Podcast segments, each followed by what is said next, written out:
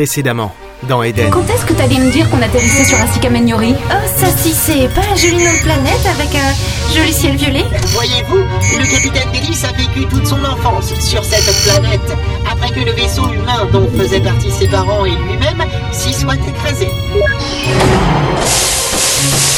C'est ça, n'est-ce pas? Oui, Jess, il a seulement morflé. J'arrivais dans ce qui semblait être une salle de pilotage, des branches tortueuses traversant une vitre brisée. Et l'image d'une jeune et jolie jeune femme portant une combinaison abîmée vibrait devant nous.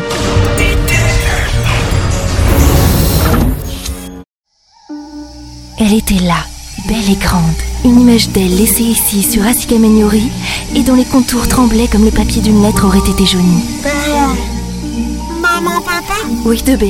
C'était la mère du capitaine. Mon fils, si tu découvres ce message, c'est que je n'aurais pas vécu assez longtemps pour t'expliquer tout cela de vive voix. Que tu comprennes qui tu es, d'où tu viens, et que tu nous pardonnes pour la seule destinée que nous t'offrons.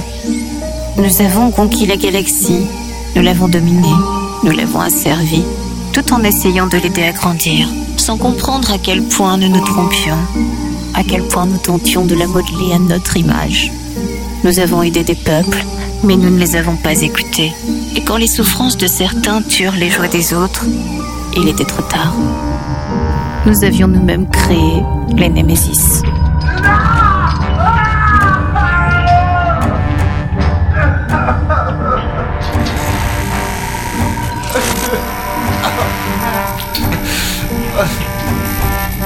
Tuez-moi, tuez-moi, je vous en supplie.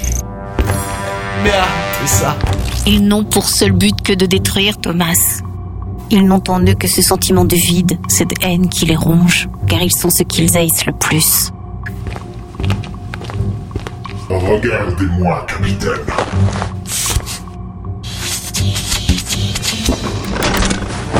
Relevez la tête. Regardez-moi. Votre visage est comme un miroir pour moi. Ils sont à notre image. Depuis 200 ans, nous vous égorgeons le visage. Nous sommes prisons, déchirons et cette chair. Des clones. Vous êtes des clones. Donnez-moi une seule raison d'exister, capitaine. Une seule. Ils ne sont que haine. Une fois leur confiance éveillée, ils eurent l'impression d'être une erreur, une faute. Et leur haine envers eux-mêmes se tourna vers ceux qui leur ressemblaient le plus. Mon Dieu, mais si Et une fois l'humanité détruite, Elle semblait tendue désormais, un étrange sourire aux lèvres. ils ne s'arrêteront pas à l'humanité. Ils veulent la destruction de la nature, celle-là même qui n'a pas daigné leur donner vie.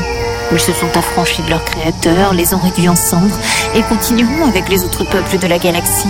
Il était nécessaire que tous ceux qui souhaitent se rebeller contre les Némésis sachent que les humains sont encore.